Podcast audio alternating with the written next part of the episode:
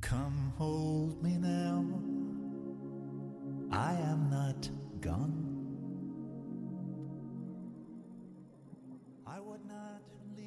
Hello，大家好，这里是荔枝 FM 八幺五五八，带着耳朵去旅行，我是主播包子。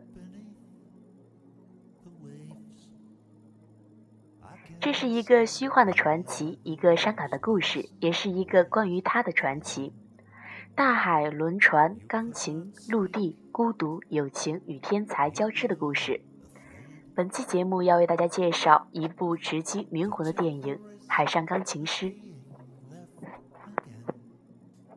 影片全部的情节是在一艘弗吉尼亚号的海船上一一展开。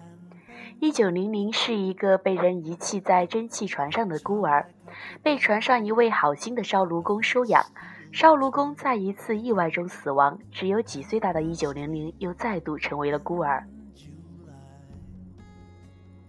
过人的天赋使他无师自通，成了一名钢琴大师，但宿命也令他天然的对红尘俗世身怀介意。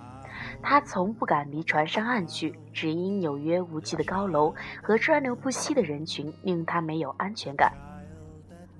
纵使后来遇上了一位一见钟情的少女，他思量再三后，还是放弃了上岸寻找初恋情人的冲动。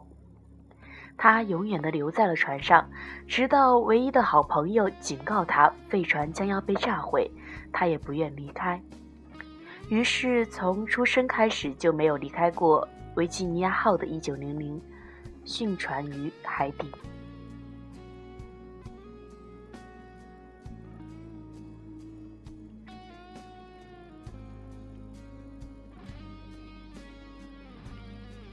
八岁时，船上的人们无意间听到一段奇妙的音乐，一个天才钢琴家就诞生了，他就是1900。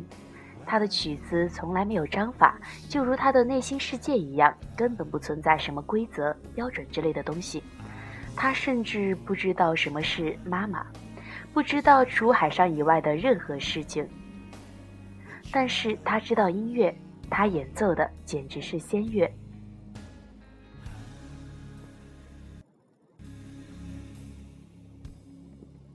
别人无法进入他的世界，而他却可以看到遥远的城市，看到那里的大雾、松涛，甚至行走着的人们的表情。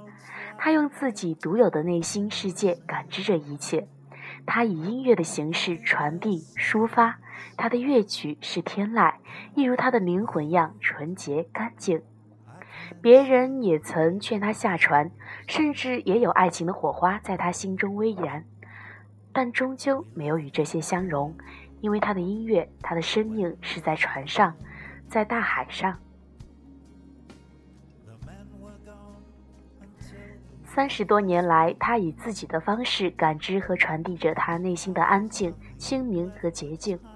这是一个何等的境界！这是一个何等的向往！当时，无论是下等的工人、黑人，还是贵族白人，都向往自由，向往美好的生活。而影片中多次以幻觉的形式出现的美国自由女神，和一九零零的音乐，也正契合了这样一种向往和追求。而我把它解读为一种灵魂的诉求。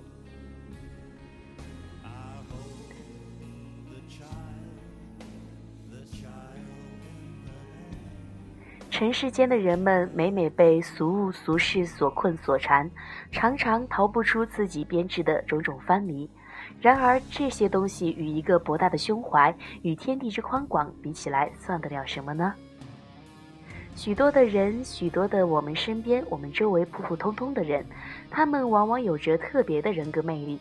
他们在用最原始、最本初的内心书写着人生。他们朴素恬淡，但他们富有。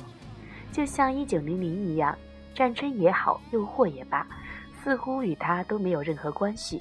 他只要活在自己的世界里，他的世界神奇浪漫，他的世界恬淡安宁，这就够了。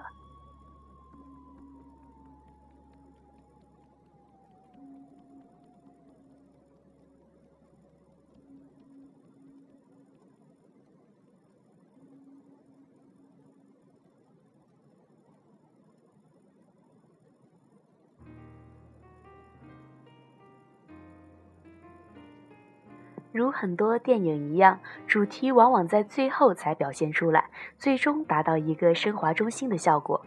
这部电影的主题的展现，就是在废弃的船舱中，小号手与一九零零的对话。